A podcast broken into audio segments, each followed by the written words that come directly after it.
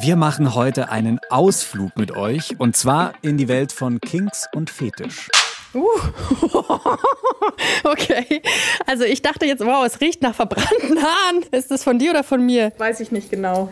Mein Arm riecht ziemlich verbrannt. Uns geht es vor allem darum, mal zu zeigen, dass wir aus dieser Schmuddelecke rauskommen, weil viele es ja immer noch sehr sexualisiert wahrnehmen. Das ist vielleicht ein Teil, für viele auch ein großer Teil, aber das ist nicht die ganze Fetischszene. Wir fragen uns, wie sehr gehören Kings und Fetisch zur queeren Welt dazu? Willkommen im Club. Der LGBTIQ-Podcast von Puls mit Kathi Röb und Julian Wenzel. So, diese Folge wird so ein bisschen anders als die anderen Folgen, weil Julian und ich verlassen unser muggeliges, cozy Podcast-Studio für euch und tauchen in die Welt der sexuellen Vorlieben jenseits von Vanilla-Sex oder Blümchensex. Aha. Weil wie kann man das besser herausfinden, wie sehr Kings und Fetisch zur queeren Szene dazugehören, als am eigenen Körper? Das muss man erleben. oh, wenn ihr wüsstet, was euch erwartet, dann hättet ihr jetzt schon Angst vor Katis Lache, weil heute wird es also ausnahmsweise mal ganz schön sexuell bei uns. Wir werden über sexuelle Vorlieben sprechen. Darum geht es bei Kings und Fetisch, ja? Jetzt mal so ganz grob zum Einstieg gesagt, halt um spezielle sexuelle Vorlieben. Und wir schauen uns die Begriffe, aber das kann ich euch versprechen, noch genauer an. Ja, wir fühlen sie quasi. Und erstmal wollen wir euch aber Annika vorstellen. Annika ist 23, studiert Medizin und sie ist selbst queer und fester Teil der BDSM-Szene. Das Wort müssen wir jetzt vielleicht erstmal erklären. BDSM ist eine Abkürzung für sehr unterschiedliche sexuelle Vorlieben. Dazu gehören so Dinge wie Fesseln, Machtspiele, Schmerzen. Wir werden das heute noch genauer kennenlernen, versprochen, denn wir sprechen für die Folge mit unterschiedlichen Leuten, die sich mit BDSM, Kings und Fetischen auskennen.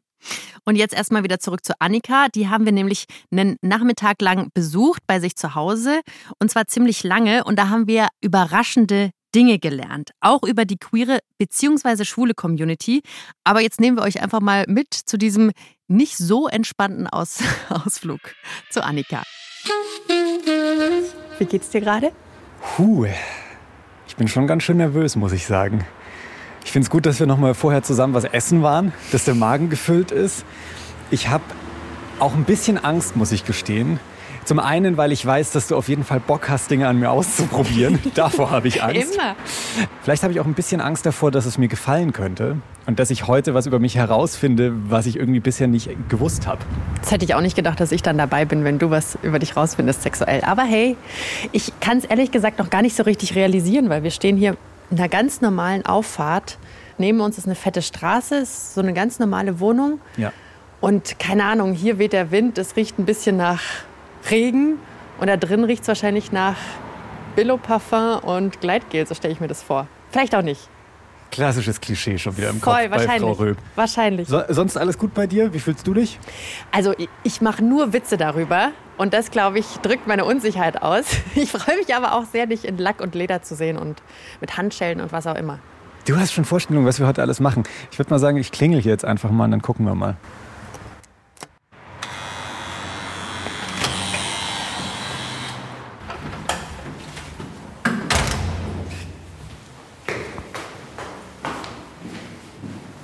Also es riecht noch nicht nach irgendwas Schmuddeligem. Hi! Oh Scheiße, Annika ist schon da. Da werden wir schon empfangen. Hi, grüß dich. Schuhe ausziehen? Ähm, ja, wäre super. Cool. Hi, grüß dich. Wollt ihr irgendwas trinken? Tee, Wasser? Oh, ich würde gerne einen Tee nehmen. Ja? Und Annika verschwindet hinter einem riesen Vorhang. Ach ja? Sorry, Annika, ich bin, ich bin absolut überdreht. Alles gut. Weil ich Angst habe, was heute passiert. Auf dem Küchentisch ist jetzt so eine ziemlich große Packung mit Einweghandschuhen. Äh, Werden wir die nachher gebrauchen oder hat das was mit Corona zu tun? Also ich, äh, ich habe die Einweghandschuhe da stehen. Ähm, normalerweise sind die tatsächlich in meiner Spielzeugschublade, aber die sind da mal zum Putzen hingewandert. Also die sind multifunktional. Cool. Ansonsten fühlt es sich hier sehr gemütlich bei dir an. Klassische äh, Zweier-WG oder wie, wie wohnst du hier? Also Zweier-WG, genau. Hier wohnt noch mein Mitbewohner. Der ist äh, aus meinem erweiterten Polykül und ist selber kinky und von daher ist das ganz entspannt und Ähm, ich muss da nichts verstecken und kann auch mal irgendwie mit Spuren oder irgendwelches Spielzeug rumliegen lassen, ohne dass dumme Kommentare kommen. Oder wenn es jetzt mal lauter werden sollte, dann ruft er auch nicht gleich die Polizei. das ist ganz praktisch. Das heißt, das hast du dir schon aber so bewusst auch rausgesucht, dass es hier eine WG ist, wo Kings und Fetisch gar kein Problem sind. Genau, also ich bin hier Hauptmieter und habe ähm, bei meiner ersten Mitbewohnerin schon drauf geachtet und als sie dann ausgezogen ist, habe ich gesagt, ja, ich will eigentlich nur jemanden, vor dem ich mich nicht verstecken muss, weil also in den eigenen vier Wänden irgendwelche Geheimnisse haben, ist irgendwie unangenehm. Du hast gesagt aus dem erweiterten Polykül. Sag genau. noch mal ganz kurz, was das ist. Genau, also ich bin Polyamor und das heißt, ich habe Beziehungen zu mehreren Menschen und die haben auch wieder Beziehungen zu mehreren Menschen und er ist jetzt über ja quasi zwei, drei Ecken mit mir verbandelt, auch wenn ich nichts direkt mit ihm habe. Okay, cool. Also so ein bisschen die Clique der Polygamie nennt man Polykül. Der genau. Polyamorie. Genau. Polyamorie, genau. Polygamie wäre viel Ehe und wir haben nicht wirklich eheähnliche Beziehungen, deswegen eher Polyamorie. Okay. Du hast von Spuren gesprochen. Ich sehe ehrlich gesagt weder Blutspritzer noch sonst irgendwas an der Wand. Du hast sehr gut. Hin, okay. Klare Ansage. I like. Klar, dass Kathi das wieder gefällt. Aber ich muss es im wahrsten Sinne des Wortes ausbaden. Hört ihr, wie angespannt ich in dieser Situation war? Oh, wir hatten beide keine Ahnung, was da so auf uns zukommt. Kathi und ich hatten halt vorher nur ausgemacht, dass ich höchstwahrscheinlich erstmal das Versuchskaninchen sein werde. Naja, und dann schauen wir halt mal weiter so. Das war der Plan. das hat sich ein bisschen angefühlt, als würden wir ein Praktikum machen, gell? Ich war ja. wirklich schon lange nicht mehr so aufgeregt wie vor diesem Klingeln und dann Eintreten zu Annika. Und die hat uns dann erstmal einen Beruhigungstee gemacht und dann sind wir ein bisschen runtergekommen und von der Küche ins Zimmer gewechselt. Das war ein sehr cooles Zimmer, was sie da hat. Müsst ihr euch so vorstellen, an der einen Seite von dem Zimmer war quasi keine Mauer oder keine Wand, sondern da war ein riesiger Vorhang, so auf der ganzen Länge. Und das hat das Zimmer von der Küche und vom Eingangsbereich abgetrennt. Und hinter diesem Vorhang wollten wir dann so ein bisschen mehr über Annikas Einstieg in die BDSM-Welt erfahren. Ernste schöne Zimmer. An der Decke wächst eine riesengroße Pflanze, über die ganze Decke verteilt. Das hat so was von Dschungel. Ich fühle mich hier sehr wohl. Ich habe gleich Lust, mich auf den Boden zu setzen und das Tässchen Tee zu trinken. Wunderbar. Oh, aber sorry, ganz kurz über uns sehe ich schon so zwei Ketten. Die hängen von oben runter. Okay, cool. Aber da kommen wir später zu. Genau. Jetzt erstmal ein kleines Teechen. Was ist, wenn deine Eltern vorbeikommen? Wissen die, dass du noch eine andere Abteilung hast? Die wissen tatsächlich alles. Ich, wir werden auch nachher noch. Äh, Deinen Vater kennenlernen. Ja, meinen Vater kennenlernen. Indirekt. Weil der mir tatsächlich zu meinem 18. Geburtstag Handschellen geschenkt hat. Wow. Ähm, also, ich habe da echt einen mega Jackpot gezogen ich bin quasi bei allen geoutet. Ich habe mich sogar aus Versehen bei meiner Oma geoutet. Und die hat mich neulich besucht. Dann haben wir irgendwie rumgewitzelt. Sie hat gesagt, sie sei zu klein und äh, sie bräuchte irgendwie Schuhe mit Absatz. Dann habe ich gesagt, hey Oma, ich habe hier was für dich. Und habe ihr meine Overknee-Stiefel mit Plateauabsatz insgesamt 17 Zentimeter gezeigt. Und ihre Reaktion war, okay, die muss ich jetzt mal anprobieren. und dann stand meine Oma, knapp 80 Jahre, mit Overknee 17 Zentimeter Plateaustiefeln in diesem Zimmer. Das war sehr, sehr unterhaltsam. Abgefahren. Wir wollen ja heute so ein bisschen die BDSM-Welt kennenlernen, einsteigen. So, wie hast du so rausgefunden, dass du auf BDSM stehst? Also, ich hatte eine erste Beziehung. Das war eine Vanilla-Beziehung. Also, Vanilla heißt, dass man nichts, was irgendwie mit BDSM Kink zu tun hat, macht. Und da hat mein Freund mich dann mal gefragt, ob er mich mal fesseln kann. Und ich habe gesagt, ja, vergiss es. Und dann haben wir da aber nochmal drüber geredet und er meinte, ja, das wäre doch mal ganz lustig und es könnte Spaß machen. Dann meinte ich, ja, okay, wir probieren das mal aus. Aber erwarte nicht, dass es mir gefällt und wir es mehr als einmal machen. Dann haben wir es ausprobiert und siehe da, es hat mir besser gefallen als ihm. Wie alt warst du da, als du das für dich rausgefunden hast? Da war ich 17. Wow. Das ist früh. Das stelle ich mir ziemlich spannend vor, wenn du das mit 17 rausfindest und dann erstmal super viele Fragen im Kopf hast und vielleicht noch gar nicht weißt, wohin damit. Wie hast du das gemacht? Also es gibt ähm, die SMJG, die habe ich dann auch in meiner Internetrecherche dann irgendwann gefunden, glücklicherweise. Das ist so eine Organisation, die besonders für junge BDSMlerInnen und ausdrücklich auch für Minderjährige offen ist und Aufklärungsarbeit macht und Stammtische anbietet zu denen man hingehen kann. Und da bin ich dann das erste Mal so in diese reale Szene eingetaucht und ähm, bin da viele Fragen losgeworden. Und das finde ich auch wichtig. Also ich meine, auch wenn du mit im Extremfall mit 13, 14 das entdeckst, dass du das irgendwie cool findest und keinen vernünftigen Ansprechpartner hast, auch mit 13, 14 hast du mittlerweile Zugriff auf Pornos und auf alle möglichen Sachen im Netz. Das heißt, Informationen kriegst du so oder so und dann doch lieber irgendwie vernünftige, gute, sichere Informationen zu dem Thema. Ich war bei denen auch schon mal auf der Website. Was ich da total cool fand, ist, dass sie auch einen Reiter haben für Eltern, mhm. wo genau beschrieben wird, hey, was äh, macht es vielleicht mit dir, wenn dein Kind dir mit 15, 16 sagt, äh, ja, Mama, BDSM, bin ich gut, mach ja. mal. Also hier, ähm, wie man da sein Kind vielleicht auch unterstützen kann. Ja, es gibt da auch einen Ratgeber, also auch für alle, die sich outen wollen auf der Website der SMJG, das ist smjg.org. Und es gibt eben einen ein, eine Broschüre, die man seinen Eltern in die Hand drücken kann. Jetzt haben wir super viel über die SMJG gesprochen. Sind da auch viele queere Leute dabei? Ich frage, weil wir heute so in der Folge versuchen herauszufinden, wie sehr Kinks und Fetisch zur queeren Community dazugehören. Also hast du da einen höheren Anteil festgestellt?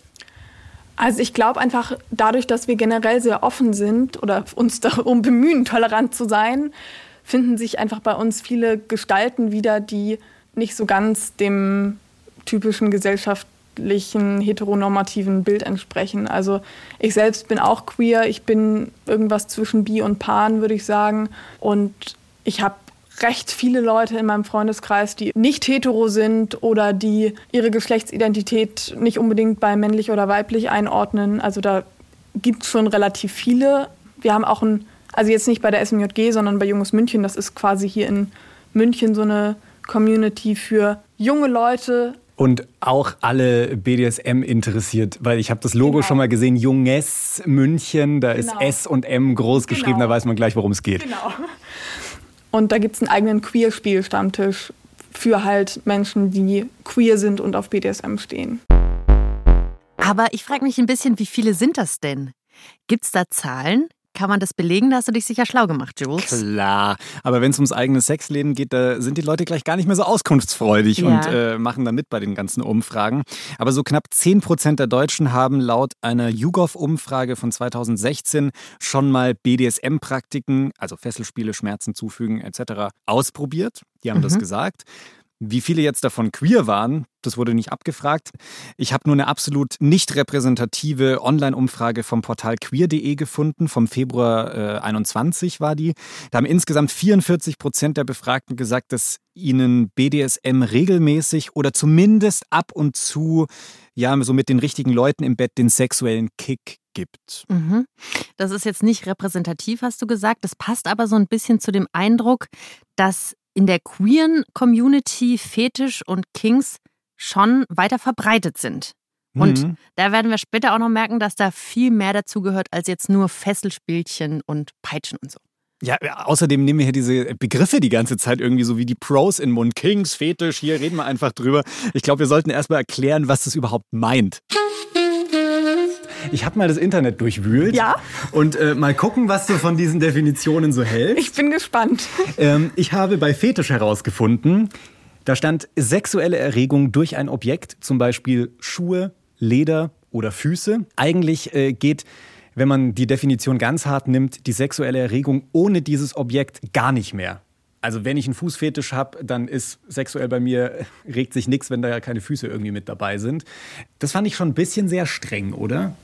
Ja, also diese Definition kenne ich auch und das ist so eine relativ gängige, sehr strenge Definition, die, glaube ich, dann auch im medizinischen Kontext verwendet wird, weil das ja schon sehr einschränkend ist und auch belastend sein für Betroffene, wenn die so einen starken Fetisch haben, dass es ohne gar nicht mehr geht. Und in der Szene wird dieser Begriff aber sehr viel aufgeweichter benutzt. Ähm, meistens tatsächlich in Bezug auf Materialien, Objekte, wie auch immer. Manchmal wird Fetisch aber auch einfach mit Kink mehr oder weniger gleichgesetzt und dann auf äh, ähm, Praktiken und so weiter. Und was ist dann Kink? Ist das dann die Praktik? Also Kink würde ich persönlich einfach als sexuelle Vorliebe bezeichnen. Das kann eine sexuelle Vorliebe für ein Material sein, es kann aber auch eine sexuelle Vorliebe für eine gewisse Spielart sein. Ein Kink muss nicht unbedingt mit BDSM zu tun haben. Also auch wenn ich einen Kink für Leder habe, man kann ja auch beim Sex Leder tragen, ohne dass man BDSM betreibt. So. Mhm. Ich darf ganz kurz aus dem Internet Ja. zitieren, was ich an Definition gefunden habe. Kink, Doppelpunkt, beschreibt sexuelle Interessen, Vorlieben oder Fantasien, wie zum Beispiel Spanking, also so ein bisschen. Julian hat sich gerade selbst auf den Hintern geklopft. Das war nicht wir. Das war nur für den Sound. Leute. äh, oder Edging, also dass man äh, immer wieder abbricht, kurz bevor man kommt. Quasi so den Höhepunkt hinauszögert. Ähm, und ja, das sind halt letztlich eben so sexuelle Interessen, Vorlieben oder Fantasien, die nicht dem Schema Blümchensex entsprechen. Oder Vanilla hast du vorhin gesagt, ne? Genau, also Va- Vanilla ist so ein bisschen der szeneinterne Name für ähm, Blümchensex. Ich habe auch noch gelesen, dass man sagen kann, dass alle Fetische Kinks sind, aber nicht alle Kinks Fetische. Ja, würde ich jetzt spontan erstmal zustimmen, ohne viel drüber nachgedacht zu haben. Ich glaube, nicht drüber nachdenken ist heute ein gutes Motto. Das ist ein sehr gutes Stichwort. Ich rede sehr, sehr gern mit dir, Annika, aber wir wollen, wir sind nicht zum Labern gekommen, ehrlich gesagt. Du schon wieder grinst. Leute, Ich wenn werde ihr auch Kathi rot, jetzt rot. sehen würdet, ihr hättet einfach Angst vor dieser Frau. Ich werde rot und schwitzig. Annika, aber ich muss sagen, ich habe vorhin schon zu Julia gesagt, dass dieses Thema, ich habe damit einfach noch nicht viel Erfahrung. Deswegen mache ich jetzt sehr viele Witze und aus mir spricht die reine Unsicherheit. Aber ich habe richtig viel Bock, ähm, das mal so ein bisschen auszuprobieren und Julian da an seine Grenzen zu bringen. Das war auf jeden Fall die Stelle, an der ich klar bereut habe, dass ich mich vorher als Versuchskaninchen äh, bereit erklärt habe hier. Also ich war sehr überrascht, wie viel Lust Kathi darauf hatte, irgendwas auszuprobieren. Ich dachte, du hättest da Berührungsängste. Ja, also ich meine, ich habe Annika einfach voll vertraut. Die war wahnsinnig vertrauenswürdig und ich dachte mir, dann könnten wir uns auch einfach mal fallen lassen. Und die wird schon einschreiten, wenn irgendwas zu weit geht oder so. Und dann äh, war ich außerdem sehr von Annikas Möglichkeiten fasziniert. Sie hat nämlich eine richtig fette Schublade. Da ist richtig, richtig viel Zeug drin, ungefähr so einen Meter breit, ne? Voll gepackt, direkt unter ihren Klamotten, mitten im Zimmer. Und da haben wir einiges gefunden. Hier habe ich erstmal die berühmten Handschellen, die ich vorhin schon erwähnt habe, die ich zu meinem 18. Geburtstag von meinem Papa geschenkt bekommen habe. Sieht so aus wie so Game of Thrones Handschuhe, so richtig intens. Da kommt man auf keinen Fall raus. Wenn ihr sowas zu Hause habt vom Karneval oder so, so Plastikdinger, kein Vergleich, ohne Kack. Hat nichts damit so zu tun. diese Plastikdinger bitte auch nicht verwenden. Also die gehen zu schnell kaputt, man schneidet sich dran, ähm, nicht gut. Äh, oder sie gehen im Zweifelsfall nicht mehr auf, das ist auch nicht so schön. Hier habe ich einen Knebel, dann habe ich hier Das ist einfach so eine Kugel an so einem Bändchen. genau so eine Silikonkugel, wo man auch gut drauf beißen kann. Eine Augenbinde habe ich hier, einen Flogger, noch einen Flogger. Was sind Vlogger? Ein Flogger ist ein Schlaginstrument, äh, was dadurch gekennzeichnet ist, dass es mehrere ja, Riemen oder sonst irgendwas hat, ähm, die an dem Griff dranhängen. Also das hier sind jetzt, glaube ich, 30 so Paracord-Bänder oder Lederbänder. Sieht ein bisschen so aus wie eine Qualle. Und damit ähm, hau ich. Genau, also das hier ist zum Beispiel einer, der relativ nett ist. Man kann mit Floggern halt super viel machen, so ein bisschen streicheln oder hauen. Das ist tatsächlich ein ganz gutes Anfängerspielzeug. Merke ich mir gleich mal, lege ich mir gleich mal zur Seite. Dann habe ich hier ein Strap-on-Geschirr. Also für Leute, die keinen Penis haben, aber gerne einen Penis haben wollen. Oder für Leute, die einen Penis haben, den aber nicht benutzen sollen. Oder wollen, wie auch immer. Okay, dann nehme ich das auch mal zu mir. Ah ja. Ähm, hier haben wir verschiedenste Schlagwerkzeuge noch. Also so mehr Gärten, Rohrstockstäbe. Da sind wir jetzt tatsächlich in der Pferdeabteilung für mich. Ja, wobei ich habe tatsächlich keine echte Reitsportgärte und auch kein, keine Gärte, die man bei, bei Pferden benutzen sollte. Hier ist so ein Schlag Holz noch, das ist ein, sehr, sehr schön. So eine, so eine Art Pedal, aber nicht so ganz. Also wie so ein flacher Baseballschläger. Ja, aber sehr viel, sehr viel harmloser als ein Base- Baseballschläger. Hier habe ich noch einen Kopfsack, den kann man also quasi komplett über den Kopf drüber stülpen, damit die Person so ein bisschen objektifiziert ist. Das ist echt irre, wie viel du in dieser Schublade hast. Also du hast ja jetzt schon sehr viel rausgeholt und das Teil ist immer noch gut gefüllt. Ja, hier habe ich noch ein Dildo für den Strap-on. Lege ich auch mal dazu. man, man weiß ja nie. Hier habe ich so Nippelklemmen. Ich habe hier noch so ein paar Projekte, die ich angefangen habe zu bauen, aber nicht fertig gebaut habe. Also das hier ist zum Beispiel, sollte mal so ein Ball Crusher werden. Also so ein Ding, wo man die Hoden einklemmen kann. Das ist so eine Plexiglasscheibe mit so ein paar Schrauben, Schrauben. drin.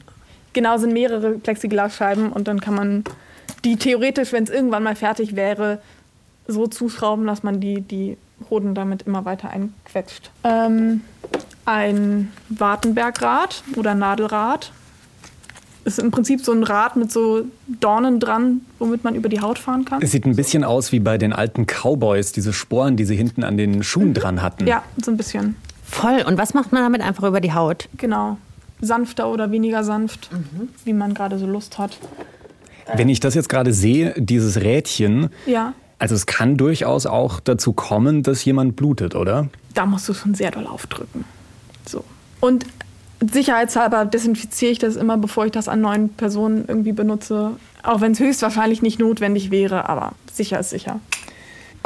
Hier ist noch eine zu einem sehr, sehr sanften Elektroschocker umgebaute Fliegenklatsche, elektrische Fliegenklatsche. Dann habe ich hier noch ein, ein zwei, drei Buttplugs. Oh, und ganz wichtig, eins meiner relativ neuesten Lieblingsspielzeuge, wenn man das Spielzeug nennen kann. Ich habe hier eine Zwangsjacke, die ziemlich, ziemlich cool ist. Oh wow, das ist so eine schwarze Jacke mit ganz vielen Ösen dran. Ja, sieht aus wie so aus Edelstahl gemacht. Und die Hände können auf jeden Fall überkreuzt vor den Körper, ne? Und dann kann man da so zuziehen. Kleiner Tipp, merkt euch schon mal die Zwangsjacke. Ja, die hatte sich Annika ja gekauft. Aber Mhm. ich fand's cool, dass sie auch so viele Sachen selbst gebaut hat. Also diesen Ballcrusher da zum Beispiel. Puh, also vor dem hatte ich echt Angst. Das war nicht so schön. Ich habe so Teile schon mal online gesehen. Da klemmst du dir die Hoden ein, wie in so einem Schraubstock quasi. Und weil das Teil aus Plexiglas ist, siehst du dann auch noch, wie die Kronjuwelen da so zerquetscht werden. Ah, das ist ein hartes Teil. Und Annika hat erzählt, dass es einen extra Do-it-yourself-Stammtisch mit ihr und ihren BDSM-Friends gibt, wo sie dann Spielzeuge selbst bauen. Was hat denn dich aus der Schublade so am meisten fasziniert? Also dieses Nadelrädchen fand ich krass, ja. Und ich habe nachgeguckt, das heißt auch Pain Wheel oder Nervenrad. Und das ist eigentlich auch so ein medizinisches Instrument, hat ja auch Annika gesagt. Und damit untersucht man eigentlich die Schmerzwahrnehmung. Das fand ich irgendwie ziemlich krass und konnte ich mir nicht auf meiner Haut vorstellen. Und dann fand ich es auch spannend, wie viele Varietäten sie hatte von unterschiedlichen Instrumenten. Also zum Beispiel dieser Flogger. In unterschiedlichsten Schmerzstufen auch. Und das Interessante ist, ich glaube, wenn ihr Annika im Supermarkt so in der Gemüseabteilung treffen würdet und sie da so steht vor euch, neben den Zucchinis und Tomaten, ihr kämt niemals auf die Idee, dass sie einen Ballcrusher oder so ein Painwheel da zu Hause bei sich hat.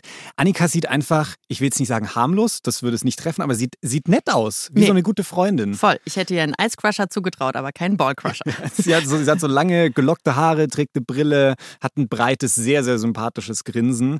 Also, das würde ich definitiv nicht alles bei ihr zu Hause in der Schublade vermuten. Ja, und das ist ja auch das Coole daran, ne? Weil stereotypischerweise würde man denken, hey, die Personen sehen mit Sicherheit so und so aus, aber das ist wie mit allen anderen Queerios auch. Nee, sondern es gibt natürlich die unterschiedlichsten Leute, die draufstehen. Und das sieht man denen nicht immer an. Bis jetzt haben wir viel gelabert. Das hat sich jetzt aber ziemlich schnell geändert, nachdem Annika mir noch einen letzten Schluck Tee eingeschenkt hat.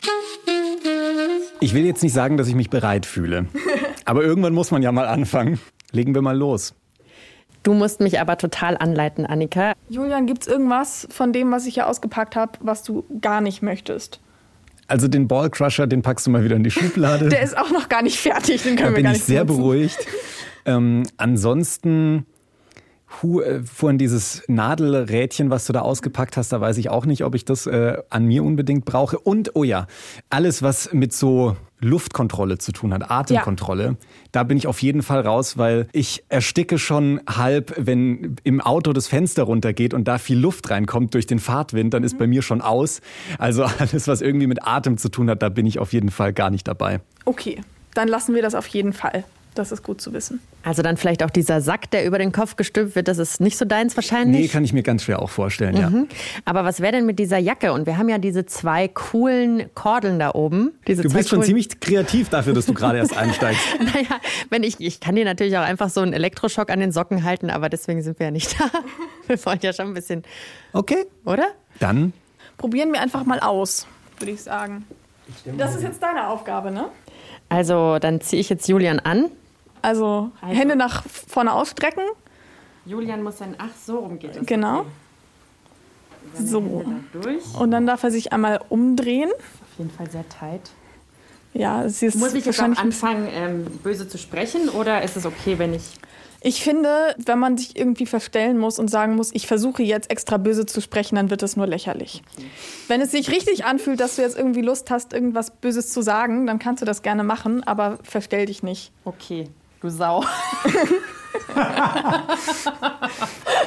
Ich habe mich jetzt hier übrigens gerade in Richtung Regal gedreht und mich schaut plötzlich eine Teufelsmaske an mit einigen äh, Pflastern, die daneben liegen. Das ist extrem beruhigend, kann ich euch sagen. Nicht? Und ich fädel hier gerade die Gurte ein, damit der Julian auch richtig schön tight in dieser Jacke sitzt. Und ich bin jetzt gleich beim letzten Gurt oben am Hals. Ist das okay, wenn ich die zu, den zumache, den Gurt? Bis jetzt äh, fühlt sich alles ganz gut an. Super. Okay. Was ist denn jetzt, wenn Julian oder ich, während wir, obwohl wir uns für was entschieden haben, dann doch draufkommen, hey, so cool ist es gerade nicht. Was mache ich dann, um aus der Situation rauszukommen? Also wenn die Person, mit der gerade was gemacht wird oder die sich gerade unwohl fühlt, das kann im Übrigen auch der dominante Part sein, sagen, ansprechen. Wenn man nichts ausgemacht hat, einfach sagen, nee, möchte ich gerade nicht, dann muss darauf gehört werden. Wenn man sagt, nee, ein Nein kann auch überhört werden, dann sollte man ein Safe Word ausmachen. Ein ganz übliches Konzept ist der Ampelcode, grün, gelb, rot. Rot heißt Abbruch, sofort alles aufhören. Orange oder gelb heißt so, ich bin langsam an meiner Grenze, bitte nicht weiter. Oder das kann auch heißen, hör bitte mit der aktuellen Sache auf, aber du kannst mit was anderem weitermachen. Und grün heißt, es ist alles in Ordnung. Und dieser Ampelcode lebt davon, dass der aktive Part fragt, hey, Julian, Farbe. So. Und dann sagst du grün. Und dann wissen beide, es ist alles okay, wir können weitermachen. Okay, also Kathi hat jetzt hier die Zwangsjacke so den ersten Schritt angelegt. Ich kann meine Arme noch bewegen, aber meine Hände kann ich schon, also die, diese Ärmel sind zugenäht, die kann ich jetzt schon nicht mehr frei bewegen. Und das Teil fühlt sich schon ziemlich eng an. Also es hat so ein bisschen was Korsettartiges, so fühlt sich für mich an. Nächster Schritt, Annika? Genau, die Arme durch diese Schlaufe da vorne ziehen oder führen. Genau. Ich habe hier so vorm Bauch habe ich so eine Schlaufe und da Pack ich dir jetzt die Arme durch. ich weiß jetzt auf jeden Fall schon, warum das Ding Zwangsjacke heißt. Genau, also ich finde diese Zwangsjacke total gemütlich. Ich bin da liebend gerne drin. Wir haben auch schon irgendwie Pärchenabende gemacht, wo ich einfach diese Zwangsjacke anhatte. Wir auf dem Sofa saßen und einen Film geschaut haben und ich in dieser Zwangsjacke saß und dann mit Chips gefüttert wurde. Wie lang bist du da denn in dieser Jacke drin? Ein paar Stunden. Wow. Also ich finde es bis jetzt nicht unbequem, aber also ein paar Stunden ist schon eine Ansage. Ich persönlich finde es total beruhigend. Mir gibt es ein totales Gefühl auch irgendwie von Sicherheit. Wenn man da drin ist, man kann nichts mehr machen. Das heißt auch, man muss nichts mehr machen. Und du musst dann auch nicht mehr sagen, okay, was könnte ich jetzt machen, um meinem Partner zu gefallen? Du bist dir sicher, okay, mein Partner macht jetzt mit mir, was ihm oder ihr gefällt. Man kriegt Essen und Trinken gereicht und wird gestreichelt und gekuschelt. Also bisher fühle ich mich in den Händen von Kathi auch noch sehr sicher. Wir haben auch schon viel miteinander durchgemacht, bisher vertraue ich ihr noch. Aber vielleicht hat diese Folge auch nachhaltige Schäden dann in unserer zwischenmenschlichen Beziehung ausgelöst. Mal schauen. Also wenn du merkst, dass du ihr nicht mehr vertraust, dann sollten wir auf jeden Fall abbrechen. Okay, bisher ist alles gut. Gut, so, gut. jetzt Bis sind die jetzt- Hände durch. Bis jetzt grün, die Hände sind durch. Super. Und jetzt sind da theoretisch noch diese Schrittgurte, die durch den Schritt geführt werden und nach hinten. Ich war noch nie so nah an Julians besten Stücken, ehrlich gesagt. Soll ich sie dir durchführen? Die Bändel? Volles Vertrauen. Okay. Warum sollte ich einer lesbischen Frau nicht meine besten Stücke anvertrauen? Jetzt werde ich hier so in diese Zwangsjacke eingeschnürt. Was kostet denn so ein Teil? Knappe 300 Euro. Oh, wow. Also das geht schon auch ins Geld, oder? Weil du hast ja jetzt hier auch massig Spielzeuge rausgeholt, die kriegt ja jetzt auch nicht alle für 5 Euro.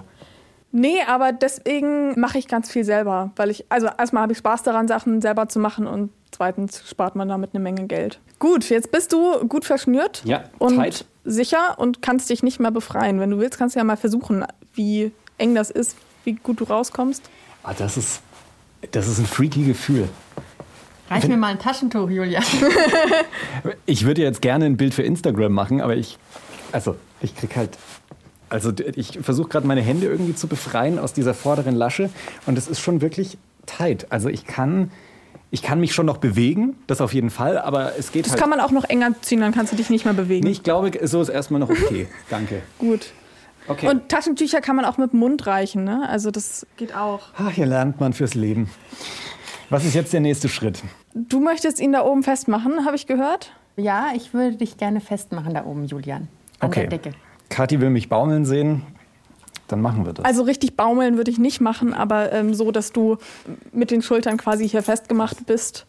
Aber dazu, also diese Seile hängen jetzt ungefähr noch so 20 Zentimeter über Julians Kopf. Das heißt, da wird schon ein bisschen Druck aufgebaut, beziehungsweise das wird schon ein bisschen straff. Also ich nehme jetzt hier mein mein Seil. Das sind so Panikhaken, die sind, glaube ich, eigentlich aus dem Segeln oder Pferdesport. Wenn man da an dieser Leine zieht, dann geht der einfach auf, auch unter Last. Also auch wenn du da drin hängst in den Seilen, weil du im schlimmsten Fall ohnmächtig wirst, kann ich dich, ohne dich irgendwie hochheben zu müssen und dann Karabiner öffnen zu müssen, kann ich dich einfach so sicher wie möglich auf den Boden legen. Es fühlt sich sehr gut an, das zu wissen. Ja, und wenn er jetzt nichts anhätte, dann wäre es auch gut, weil man dann gleich sehen kann, wie gut es ihm gefällt, ohne dass er was sagen muss. Wir werden hier gerade beide sehr rot übrigens. ja, das habe ich Julian auch noch nicht erlebt. Ja. Ich muss sagen, es wird jetzt schon ganz schön kuschelig. Einfach mal abgeben, Julian. Ich glaube, das ist echt so ein Ding, ne? Du bist eine Person, die wahnsinnig viel gerne in die Hand nimmt und macht und so. Ja. Und das packt dich jetzt in eine wirklich andere Situation. Äh, das ist jetzt schon echt. Äh, ich muss da jetzt so ein bisschen in der Situation ankommen, merke ich gerade schon. Weil mein Bewegungsradius schränkt sich gerade eben schon massiv ein. Also ich könnte jetzt vielleicht noch einen Schritt nach vorne gehen, einen Schritt nach hinten. Mehr ist aber auch nicht drin. Wir machen mal ein Foto für euch und packen das auf Instagram. Ich finde nämlich, es sieht legendär aus, Annika. So, jetzt kannst du mal versuchen, dich so ein bisschen mhm. in die Hocke zu gehen. Und Ach krass. Das ist, wow, das ist, das ist ein weirdes Gefühl, ja, dass man jetzt hier einfach so in diesen Seilen hängt. Also mir zieht es die Schultern nach oben, ähm, am Hals drückt's und ich fühle mich sehr eingeschränkt, weil ich halt auch währenddessen nicht meine Hände von vor mir wegnehmen kann. Gleichzeitig hat es aber auch so ein bisschen was von der Schaukel. Ja, also ihr müsst euch das vorstellen, eben wie so eine Schaukel, die sich um euch gewickelt hat. Wisst ihr, wenn man sich so als Kind auf einer Schaukel gedreht hat, so um die eigene Achse und die Seile oder Ketten dann immer enger wurden. Das war jetzt erstmal nicht schlecht, würde ich sagen. Ich hing da halt im wahrsten Sinne des Wortes so ein bisschen ab. Also mhm. mehr ist da nicht passiert. Aber bis hierhin grünes Licht von mir. Kathi und Annika haben mich da regelmäßig gefragt, ob noch alles cool für mich war und bis dahin alles entspannt. Genau, aber das war ja jetzt erstmal so die Technik drumherum, dich da reinzuhängen. Wir waren ja beide noch nicht in der Rolle. Ja. Ne? Sondern das war erstmal so dieses Geplänkel davor. Genau, gucken wir, was da noch passiert. Das ist natürlich jetzt auch eine besondere Situation, weil wir stehen hier zu dritt und haben ein Mikrofon vor der Nase. Aber fühlt sich das auch so ein bisschen sexy an für dich? Überhaupt nicht. Also, ich finde das jetzt wahnsinnig spannend, das mal auszuprobieren, aber ich habe also es macht gerade sexuell gar nichts mit mir. Wenn du jetzt hier an meiner Stelle wärst, wie würde sich das für dich anfühlen? Was würdest du da fühlen? Also jetzt gerade wahrscheinlich auch gar nichts, weil das einfach jetzt keine sonderlich sexuell aufgeladene Situation ist. Aber wenn ich da jetzt so stehen würde und nackt wäre unter der Zwangsjacke und mein Dom würde vor mir stehen, dann sähe das schon anders aus. Also dann wäre ich auf jeden Fall sehr erregt und ein bisschen nervös, was gleich kommt und würde es auf jeden Fall genießen, die Situation. Dom heißt jetzt an der Stelle die dominante Person, also die Person, die dich dominiert. Genau, also das wäre dann die Person, die mich dominiert. Ich wäre dann die Sub, also die submissive Person, die sich unterordnet. Man kann auch Top und Bottom sagen oder beim Fesseln kann man Rigger und Bunny sagen. Mhm. Also ich bin jetzt hier gerade eben das Bunny oder der Bottom oder der Sub und äh, Kati und Annika, ihr wärt jetzt hier Dom. Richtig. Rigger. Genau. Rigger. Und du hast jetzt gerade gesagt, dass du dann so ein bisschen nervös bist, was auf dich zukommt, wenn du da so hängst. Ist es dann so, dass ähm, sich die dominante Person so eine Art Spielplan überlegt oder so? Ich weiß dann tatsächlich nicht, was auf mich zukommt. Wenn man sich noch nicht gut kennt, dann kann man das vorher grob absprechen. Aber wenn irgendwie die Beziehung relativ gefestigt ist, dann muss man das nicht mehr absprechen. Dann weiß mein Dom, was er machen kann oder sie und macht das dann einfach. Und diese Ungewissheit hat auch schon einen Reiz. Für unser Bunny Julian müssen wir uns das jetzt, glaube ich, transparent überlegen, was wir mit dir machen, weil wir dich ja auch noch nicht so lange kennen in dieser Position. Mhm. Zu dieser Kombination, dass er hier so hängt und nichts mehr machen kann, gehört ja jetzt auch vielleicht so ein bisschen Punishment, oder? Ich persönlich, das ist jetzt aber wirklich meine persönliche Meinung, da streiten sich die Geister, Strafen benutze ich, um Sub zu erziehen, in Anführungszeichen. Also zu sagen, hey, du hast jetzt was falsch gemacht, ich möchte, dass du das nicht mehr machst.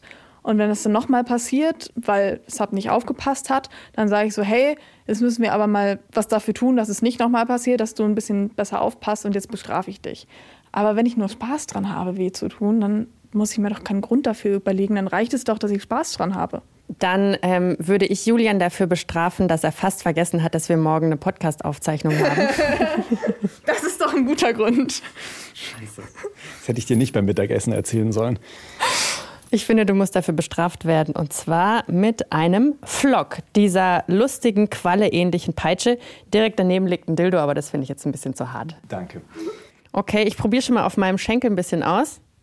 Das ist auch ein sehr guter Punkt. Also ich finde, als Dom, bei solchen Sachen sollte man immer einmal vorher testen, wie sich das anfühlt, damit man ungefähr weiß, was man Sub zumutet. Wie du gesagt hast, der Schmerz verteilt sich unwahrscheinlich gut, also ist jetzt nicht so hart. Das würde ich gleich mal auf seinem Popöchen ausprobieren. Das ist jetzt schon wirklich hochspannend, weil ich sehe nichts mehr, was hinter mir passiert. Also ich kann mich ja nicht umdrehen und ich weiß jetzt nicht, wann Kati zuschlagen wird. Ähm, das macht. Jetzt. Ah! Das kam überraschend. Puh. Wie war es vom Schmerz? Vollkommen aushaltbar. Okay. Wer hat fast vergessen morgen, dass wir eine Aufzeichnung haben? Ah, ich glaube, es war ich. Das war jetzt auf jeden Fall schon kräftiger. Und Kathi hat unheimlich viel Spaß dabei. Ich bin auch mächtig böse. Wow. Also ich, würde schon sagen, dass Kathi gerade eine sehr dominante Seite in sich äh, entdeckt. Annika, wie ist denn das bei dir? Ist es dann so, dass man entweder Dom oder Sub ist oder wechselt das auch? Das wechselt. Also ich switche auch, also switchen nennt man das. Bei mir ist es persönlich aber so, dass ich das nicht beides mit der gleichen Person auslebe. Pro Person entscheide ich mich immer, ob ich mit der oben oder unten spiele. Hat er noch mehr verdient? Ähm, ja, noch ein bisschen auf den Arsch. Okay.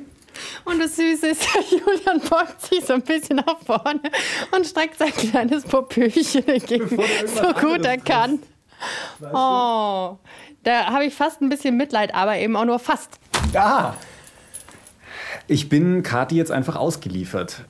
Ich fühle mich ein bisschen wie beim Arzt, wo ich auch nicht weiß, was als nächstes passiert, weil die Schritte immer nicht so klar sind, was da jetzt als nächstes gemacht wird. Oh, das war ein ganz neues Gefühl für mich und ich weiß immer noch nicht so genau, ob ich es gut fand oder ob ich eher in Schockstarre war. Also ich hätte auf jeden Fall nicht aus dem Zimmer fliehen können. Also die beiden hätten letztlich mit mir machen können, was sie wollten. Also zum Beispiel auch viel fester zuschlagen. Ich war so in dem Moment, dachte ich mir schon, oh, das ist die Grenze, aber so im Nachhinein, das tat jetzt nicht wirklich weh, was Kathi da mit mir gemacht hat. Ich hätte halt höchstens irgendwie mit meinen Füßen zurücktreten können, so das wäre alles gewesen. Meine Ampel hat trotzdem noch grün gezeigt. Wir haben aber vorhin ja auch gehört, dass die dominante Person da vielleicht auch irgendwie an die Grenzen gebracht wird. Wie ging es denn dir in der Situation so, mich einzuschnüren, mich zu punischen? Also ich war echt gespannt, was das mit dir macht. Gerade in so einer Situation, wo jetzt zwei Leute vor dir stehen und sich ja noch offen vor dir beraten, was sie gleich mit dir machen werden. das so. war wirklich ne? schlimm. Ne? Und gleichzeitig war ich auch froh, dass wir das jetzt nicht zu sehr ausgenutzt haben, weil ich glaube, dieser Punkt, wo es dann kippt, wenn man auf einmal so Macht hat, das ist dann auch sehr, sehr schnell, äh, dass man da so ein bisschen die Kontrolle verliert. Aber hm, so, ja. Ja, dass du davor Angst hattest, kann ich verstehen, weil die Angst hatte ich bei dir auch ein bisschen, dass du sehr viel Spaß an Macht hast. Deswegen hatte ich Lust, dass ich hier den Spieß mal umdrehen wollte und auch Kati mal so ein bisschen herausfordern wollte. Ich kann euch sagen, ich habe meine Kollegin Kati komplett neu kennengelernt. Ich mache mal einen Vorschlag.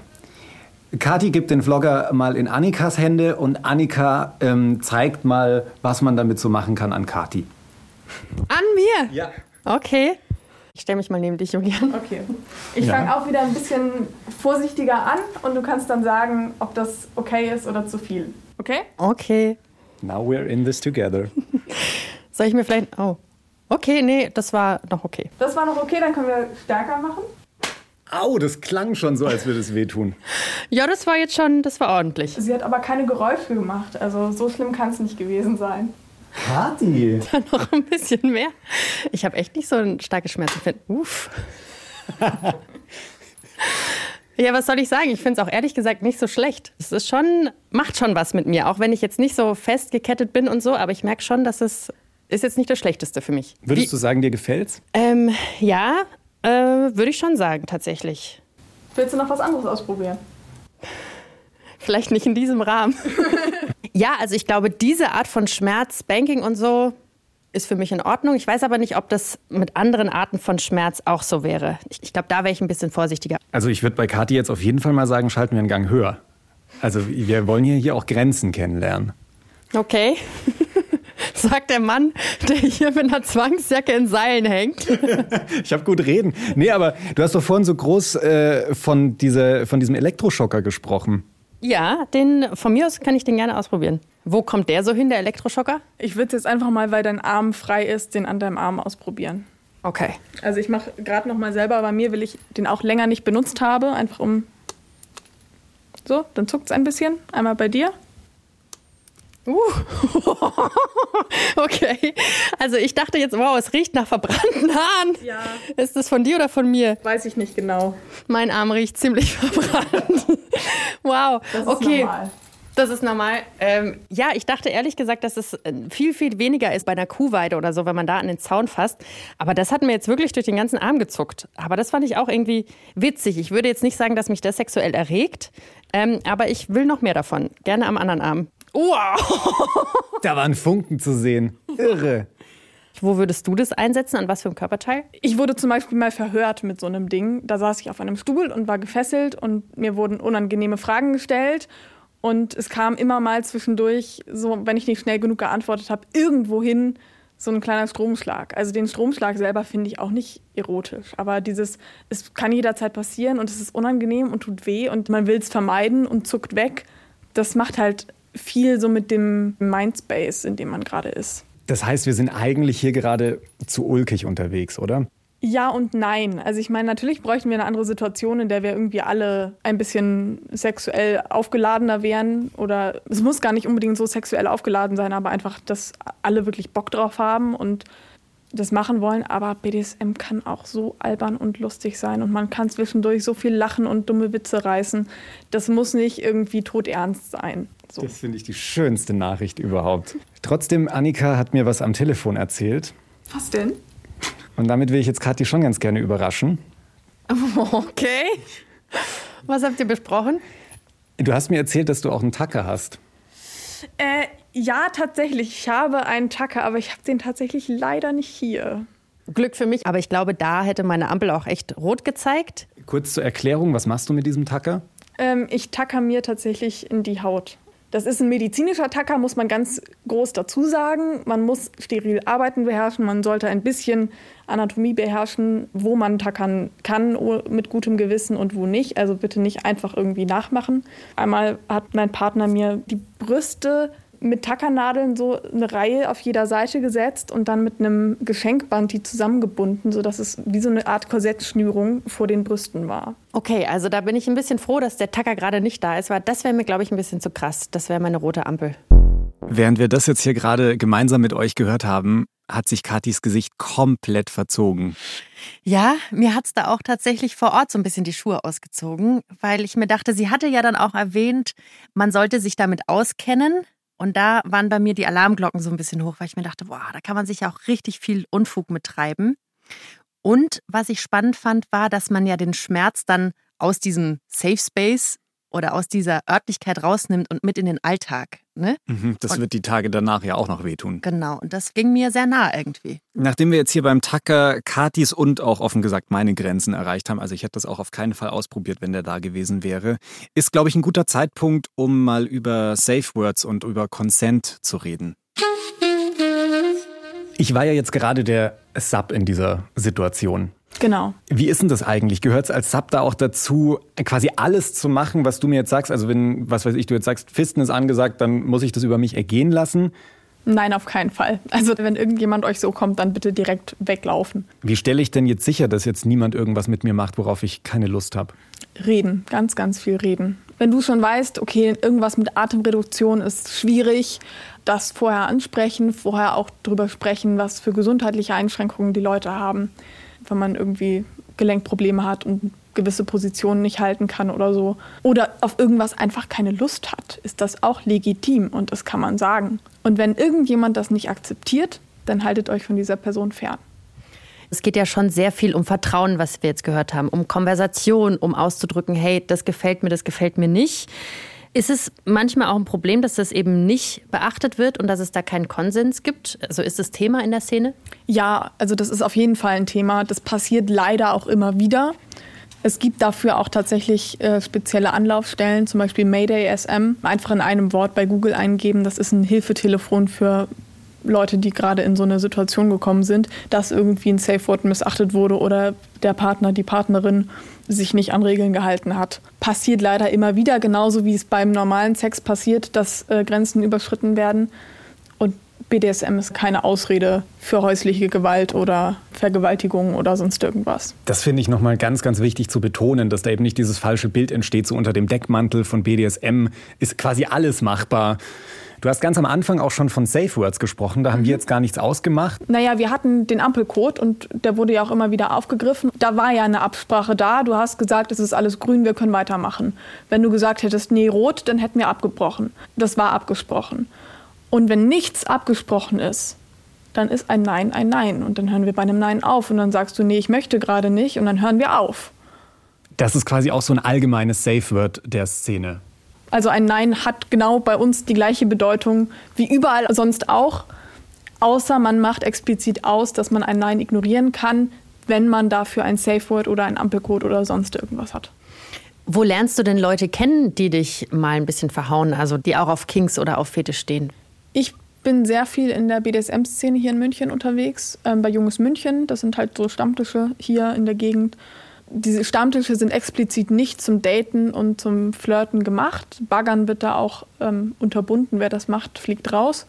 Aber man lernt natürlich super viele Leute kennen, baut Freundschaften auf und dann ist es wie überall. Man lernt über Freunde Leute kennen, es entwickelt sich irgendwas, man trifft sich mal so und dann passiert mal was.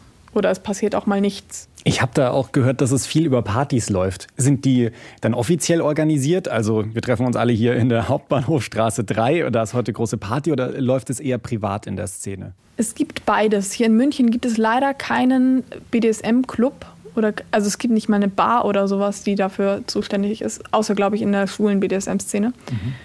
Aber hier gibt es leider nichts, wo man hingehen kann. In Berlin und in Hamburg und in Frankfurt Gibt es da Locations, wo man hingehen kann, die dann sehr groß sind, so extra Clubs? Das gibt es hier nicht. Dementsprechend ist das hier, sind das hier privatere Veranstaltungen, die auch irgendwie über Mailinglisten und Websites angekündigt werden. Wie viele Leute sind da normalerweise dabei? Das ist auch unterschiedlich. Bei so privaten Partys irgendwas zwischen 15 und 30 Leuten und jetzt eine etwas größere Playparty, die von Junges München organisiert ist, die sind mal so bis 100 Leute. Wie sieht denn dann so eine gute Party für dich aus? Was passiert dann da? Gute Gespräche, tolle Menschen, gerne coole Outfits, ein bisschen Snacks essen oder auch mehr essen, trinken, kuscheln, ganz viel kuscheln und dann spielen. Gerne ganz viel spielen, beim Spielen zugucken, selber beobachtet werden, wenn man was macht. Wie sieht es denn mit, mit Sex aus und dann auch mit so Sachen wie Safer Sex und so auf so Partys? Also geht es dann wirklich auch mal um Penetration und so oder kommt sowas gar nicht vor? Das kommt manchmal vor, ist aber jetzt nicht so im Fokus bei diesen Partys. Also wer irgendwie darauf steht, beim Sex beobachtet zu werden, der geht eher in den Swingerclub als auf solche Partys. Ähm, Safer Sex ist ein Thema in der Szene. In meinem Umfeld machen alle regelmäßig äh, STI-Tests. Test auf Geschlechtskrankheiten? Ähm, ich benutze sowieso auch immer Kondome und Lecktücher und dementsprechend fühle ich mich da relativ sicher. Bevor ich mich auf den Weg zu Annika gemacht habe, da hatte ich von Fetisch immer so ein relativ klares Bild im Kopf. Also erst recht von queeren Fetisch. Da habe ich sofort an Puppies gedacht, also Männer, die irgendwelche Hundemasken über den Kopf gestülpt hatten, sehr, sehr krasse Lederoutfits, an vielleicht Boys in Sportsocken. Ich muss auch sagen, ich habe vor allem oft an Männer gedacht. Diese ganzen Sachen, die ich im Kopf hatte, habe ich jetzt bei dir überhaupt noch nicht gesehen. Ist mein Bild von Fetisch, das ich da im Kopf habe, einfach komplett falsch? Falsch nicht. Es gibt tatsächlich einfach zwei Szenen. Also es gibt unsere BDSM-Szene, wo halt queere Leute total willkommen sind, aber nicht queere Leute sind genauso willkommen. Und es gibt die schwule BDSM-Szene, die nochmal losgelöst ist von uns. Da gibt es auch ganz, ganz, ganz wenig Überschneidungen. Wir haben fast nichts mit denen zu tun. Krass, ähm, das ist so richtig eine getrennte Welt nochmal. Ja, würde ich schon sagen. Also von denen weiß ich jetzt auch nicht viel mehr, als ich irgendwie über Dokus und von der Außensicht sagen kann. Das heißt also, so schwule Fetisch- und Kink-Fans haben dann auch nochmal andere Räume, in die du auch nicht reinkommen würdest. Ja, genau. Mhm. Also es gibt zum Beispiel auch so einen privat ausgestatteten BDSM-Club in München von der schwulen BDSM-Szene, wo wir mal angefragt haben, ob man da vielleicht mal eine Party machen könnte. Und das wollen die nicht. Da wäre ich vor dem Treffen mit Annika niemals drauf gekommen. Ich hätte niemals gewusst, dass es quasi da so eine Trennung zwischen der allgemeinen und der schwulen BDSM-Szene gibt. Ich auch nicht. Die Materialien sind total gleich. Ne? Also alles, was wir bei Annika ausprobiert haben oder erlebt haben oder gesehen haben, findet man sicherlich auch in der schwulen BDSM-Szene. Aber wenn wir jetzt dran denken, dass man beim CSD oder so manchmal so Puppies oder so vorbeilaufen. Diese Wägen, ja. Genau, diese Wägen, dann liegt es schon nahe, dass die Gruppen irgendwie getrennt sind, weil das sind dann meistens immer nur Männer die ich gesehen habe bis jetzt. Und wenn wir heute schon die Frage stellen, wie sehr Kings und Fetisch zur queeren Welt dazugehören, ich finde, dann müssen wir nach dieser Erkenntnis auf jeden Fall auch mit der schwulen Seite sprechen. Also mhm. sonst wird es hier sehr einseitig. Und auf der Seite steht Sven, einer der Munich Fetish-Men. Hi Sven. Hallo Julian, hallo Kati, schön, dass ihr mich eingeladen habt. Hi. Sven, jetzt hat uns Annika ja einen ziemlich guten Eindruck gegeben. Würdest du ihr bei irgendwas widersprechen von dem, was sie gesagt hat? Widersprechen würde ich ihr auf keinen Fall. Ähm, ich fand es auch sehr spannend, äh, weil ich gebe ihr da schon recht mit der Trennung von den beiden Fetischszenen sozusagen, dass ähm, da wenig Überschneidungen sind. Und dementsprechend war das auch für mich der ein oder andere neue Einblick. Was ist denn da der größte Unterschied, würdest du sagen, zwischen der allgemeinen BDSM-Szene und der schwulen BDSM-Szene? Ich glaube, so offiziell gibt's die gar nicht. Ich glaube, es hat sich vor allem entwickelt und äh, meine eigene Einschätzung würde ich sagen, ist natürlich der Unterschied, äh, dass in der schwulen Szene nur Männer vorhanden sind. Äh, Captain Obvious. Also, also, ich denke, das kommt vor allem eben aus der Geschichte, eben aus der Diskriminierungserfahrung auch von schwulen Männern, dass die sich eben ihre eigenen Schutzräume gesucht haben. Was die konkreten Unterschiede sind, da ich wenig in der queeren BDSM-Szene unterwegs bin, kann ich das schlecht sagen. Das ist interessant. Also das Gleiche hat Annika uns auch erzählt. So, so, sie hat da auch keinen Einblick, was bei der schwulen Welt da so genau läuft. Deswegen kann sie da auch keine Einschätzung dazu. Also vielleicht, mhm. vielleicht ein Punkt, der mir einfällt, das, was Annika auch angesprochen hatte, dieses Organisieren innerhalb der Szene. Ich glaube, ähm, das läuft auf zwei verschiedene Arten und Weisen. Egal in welche Stadt man, in welche größere Stadt man guckt, findet man immer irgendwie auch Clubs sozusagen für eine, die sich äh, auch konkret mit einer Location oder ähnlichem engagieren. Und so wie wie ich das verstanden habe bei Annika, ist es eben eher privat organisiert in der queeren oder auch heterosexuellen BDSM-Szene. Mhm. Wie ist denn das eigentlich so bei dir? Wollen wir mal ein bisschen auf deinen Fetisch zu sprechen kommen? Sitzt du gerade im Fetisch-Outfit irgendwie vom Mikro? Natürlich, ich habe das 24-7 an. wow. Äh, nein, ich äh, komme gerade von der Arbeit, von daher habe ich gerade kein Fetisch-Outfit an, aber tatsächlich gehe ich nach dem Interview in ein paar Stunden noch aus und werde noch ein bisschen in Leder ein paar Bier trinken. In Leder, dann ist das so dein Fetisch, Leder? Ja, das ist einer, sage ich mal. Also ich würde sagen, meine Hauptfetische sind Leder und Gummi. Ja, von daher kann man sich immer schwer entscheiden, aber heute wird's wohl Leder. Wenn du jetzt äh, sagst, deine Hauptfetische sind Leder und Gummi, wie zeigt sich das dann? Trägst du das dann oder geht es da nur darum, was weiß ich, eine kleine Gummimaske aufzuhaben? Wie muss ich mir das vorstellen? Also das Sexuelle ist ja nur ein Teil, ähm, so wie heute Abend auch einfach irgendwie ein schönes Outfit anhaben. Ich sag mal, der andere findet vielleicht irgendwie ein Hemd und eine, und eine Schienehose besser und ähm, manche Frau trägt vielleicht am liebsten Kleid und so ist es für mich eben einfach ein Lederoutfit, was finde ich an mir sehr gut aussieht, was ich bei anderen auch gut finde und dann geht man damit in die Bars, geht einen trinken und dann ist es einfach ein schöner Abend. Wenn ich jetzt heute Abend spontan sagen würde, jo, Sven, mit dir gehe ich heute Abend auf die Lederparty, dann habe ich mich mal so ein bisschen schlau gemacht bei so ein paar Fetischclubs, ob ich denn da auch einfach so reinkommen könnte. Und ich habe gemerkt, das ist gar nicht mal so einfach. Also ich habe dann so, so richtige Kleiderkodexlisten gefunden. Also ich dürfte zum Beispiel keine Sneaker tragen, irgendwie Kunstleder ist auch verboten und ich müsste obenrum unbedingt Leder tragen, also oberkörperfrei, das wäre jetzt auch nicht erlaubt und sonst würde ich da nicht reinkommen. Und das war jetzt nur ein Mini-Auszug auf dieser Website von dem Club, wo ich da war. Da waren 25 Seiten, wo exakt beschrieben wurde, was du wann an welchem Abend quasi anziehen kannst. Also für mich macht es ein bisschen einen sehr elitären Eindruck, Sven, wenn ich ehrlich sein darf, wenn es da so extra Läden gibt, in die nur Männer dürfen und nur wenn sie exakt das anhaben. Stimmt das? Ist das so elitär? Äh, ein Teil der Szene auf jeden Fall. Ähm, ich glaube, dass gerade die jüngeren Leute, ist jetzt vielleicht auch ein Klischee, aber die jüngeren Leute da auch lockerer drauf sind und ähm, dementsprechend auch deutlich freier in den Gedanken, was ist quasi möglich als Fetisch. Wenn man sie so bezeichnen möchte, gibt es da vielleicht auch eine alte Garde und die legt da eben ganz genau Wert, dass es die Stiefel von der einen Firma sind mit der ganz speziellen Hose von der anderen Firma und die Jacke und das Hemd und die Krawatte und dazu ein Gürtel und es muss halt alles ganz streng reguliert sein sein. Und für mich ist es dann so ein Punkt, wo irgendwie jemand versucht, künstlich ein Zugehörigkeitsgefühl zu erzeugen, weil wenn wir alle das Gleiche anhaben, dann sind wir eine Clique. Mhm. Also es gibt auch ähm, ganz spezielle Partys, wie du es gesagt hast, wo dann fest definiert ist, was quasi die Leute tragen sollen. Aber genauso gibt's im Underground in München irgendwie einen Fetischabend, wo einfach alles erlaubt ist. Ich glaube, außer Straßenkleidung. Wenn ich das jetzt einfach mal so ausprobieren wollte, ist es aber ja trotzdem gar nicht so einfach, weil also eine normale Lederhose ist jetzt bei einem Lederfetisch nicht gemeint oder so von, von der Wiesen. Ich leide dann was, Julian. Danke. Schon der nächste Versuch hier. Warum werde ich immer zum Versuchskaninchen? Ja, da kannst du ihn zu deiner eigenen Fetischparty mitnehmen, weil die organisierst du ja auch, Sven. Ne? Und bei denen läuft es jetzt ein bisschen anders ab, nicht so strikt. Was läuft bei dir anders? Genau, die Munich Fetishman, es sind drei Freunde und ich. Äh, wir organisieren zusammen nicht direkt eine Party, sondern angefangen hat es mal mit einem Pubcrawl, also mit so einer Bartour. Wir sind da ein bisschen lockerer, wir legen uns auch nicht auf einen Fetisch fest, sondern es geht darum, dass man sich sozusagen in seinem also in seiner eigenen Fetischkleidung wohlfühlt. Wir haben eigentlich nur zwei Regeln. Die eine ist, der Intimbereich sollte bedeckt sein weil wir gehen raus.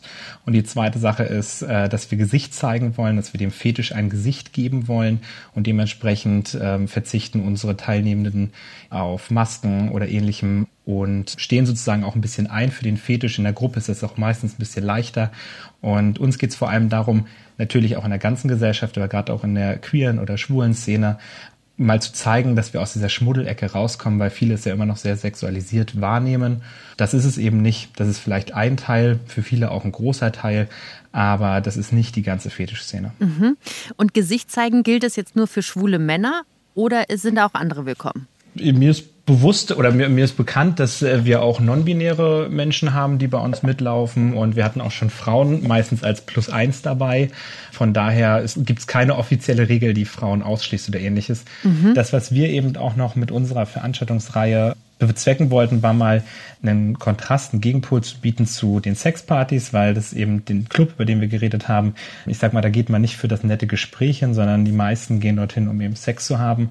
Und äh, bei uns liegt der Hauptfokus auf dem Socializen. Das heißt, ich lerne mal die Leute aus meiner Stadt, vielleicht auch aus den umliegenden Städten kennen. Und deswegen sind unsere Veranstaltungen auch darauf ausgerichtet, dass man ins Gespräch kommt, die Leute kennenlernt und ähm, nicht in erster Linie Sex hat. Das ist ja super spannend. Da sehe ich so eine kleine Parallele zur queeren BDSM-Szene, was Annika vorhin gesagt hat. Ne? Also die treffen sich dann zum Stammtisch und äh, reden eher, Sex, bloß, bloß kein Sex, Flirten. genau, basteln zusammen. Und es klingt bei euch dann auch. Also da, da ist dann Sex einfach nicht so sehr im Fokus. Klar, also kann jeder haben, verbieten wir auch niemanden, aber ist eben nicht, wie du sagst, ist nicht der Fokus. Und deshalb, glaube ich, haben wir auch einen ganz guten Rücklauf an, an den Meldungen, dass wir stetig wachsen, immer mehr werden. Wir haben jetzt in der Folge ganz viel über Kings und Fetische gelernt. Unsere Ausgangsfrage war ja aber, wie eng gehören die eigentlich so zur queeren Community? Was würdest du dazu sagen? Ich glaube, dass Queers allgemein eine Besonderheit haben. Und zwar mussten die sich, also zumindest war es bei mir, ziemlich intensiv mit ihrem eigenen Sexualleben auseinandersetzen, weil die Entscheidung zu sagen, dass ich schwul bin, war nicht die einfachste, sondern eher eine der schwersten meines Lebens, weil einem ist irgendwann bewusst, dass man vielleicht auch auf Diskriminierung, auf Ablehnung stößt. Und ich denke, diese Besonderheit, dass wir uns alle mit unserer eigenen Sexualität befassen oder auch gelernt haben, uns damit zu befassen, macht es uns vielleicht auch leichter, auf etwas einzugehen, was wir vielleicht nicht als normal, als Standard wahrnehmen. Und dadurch haben wir, glaube ich, auch einen größeren Anteil an, an Fetischisten, an, an Leuten mit Kings in der queeren Szene als vielleicht im Gesamtschnitt der Bevölkerung.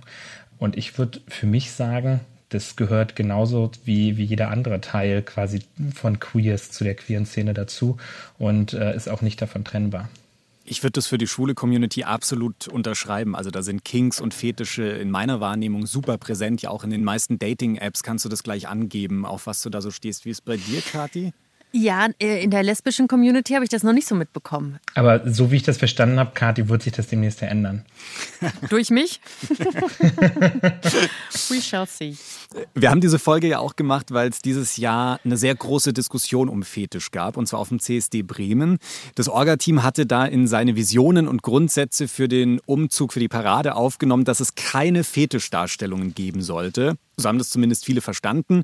Und die Begründung des CSDs war da in Bremen, ich zitiere mal, das Darstellen von Fetischen in der Öffentlichkeit finden wir nicht hilfreich, wenn wir bei der gleichen Demonstration und Kundgebung über Themen wie Asylrecht, Transrecht oder queere Krankenversorgung sprechen möchten. Zitat Ende. Und in der Fetischwelt gab es dann einen riesigen Aufschrei. Es gab eine große Diskussion um diesen CSD in Bremen, warum ausgerechnet ein CSD Menschen ausgrenze, die ja auch alle anders als die Norm leben und lieben. Das Bremer CSD-Orga-Team hat sich daraufhin dann auch entschuldigt und äh, nun auf der Website bei sich stehendes Fetisch vollkommen willkommen sei sexuelle Handlungen, die haben aber auf dem CSD bei ihnen nichts zu suchen. Die Diskussion in der Community lief jetzt aber trotzdem weiter heiß. So die große Frage, gehören Fetisch und BDSM zum CSD? Was sagst denn du dazu?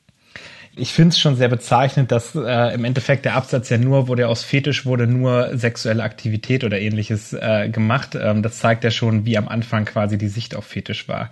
Für mich hat ein CSD vor allem einen Zweck, und zwar für unsere Rechte einstehen. Und eins unserer Ziele in, auf einem CSD sollte doch sein, Diskriminierung abzubauen. Und es wäre doch verlogen, wenn wir, wenn wir versuchen, sozusagen möglichst heterosexuell zu wirken. Wir lassen nur noch, keine Ahnung, möglichst maskuline Bankkaufleute mitlaufen, was niemand anstößig finden würde, nur damit wir irgendwie der heterosexuellen Mehrheit gefallen. Und dazu gehört dann eben auch der Papi, der Lederkerl, ähm, der Typ in Gummi oder der Mensch in Fußballklamotten. Und ich denke, das ist doch eigentlich die Aufgabe eines CSDs, auch zu zeigen, dass wir so wie wir sind, in Ordnung sind. Und das finde ich einfach nur schade und traurig, wenn einige dann die Moralpolizei dort spielen und sagen, bis hierhin, meine eigenen Ansichten, meine eigenen Vorlieben sind noch in Ordnung, aber das, was ich selber nicht mag, das will ich dann nicht auf dem CSD haben. Da gehe ich voll mit dir mit und finde auch, was du vorhin gesagt hast, sehr wichtig und richtig. So nach dem Motto, hey, wir wollen die ganze BDSM-Szene aus der Schmuddelecke packen. Ne? Und ich finde, dass der CSD dafür eine wahnsinnig gute Möglichkeit bietet, wenn nicht sogar die, die einzige große, mhm. populäre Möglichkeit.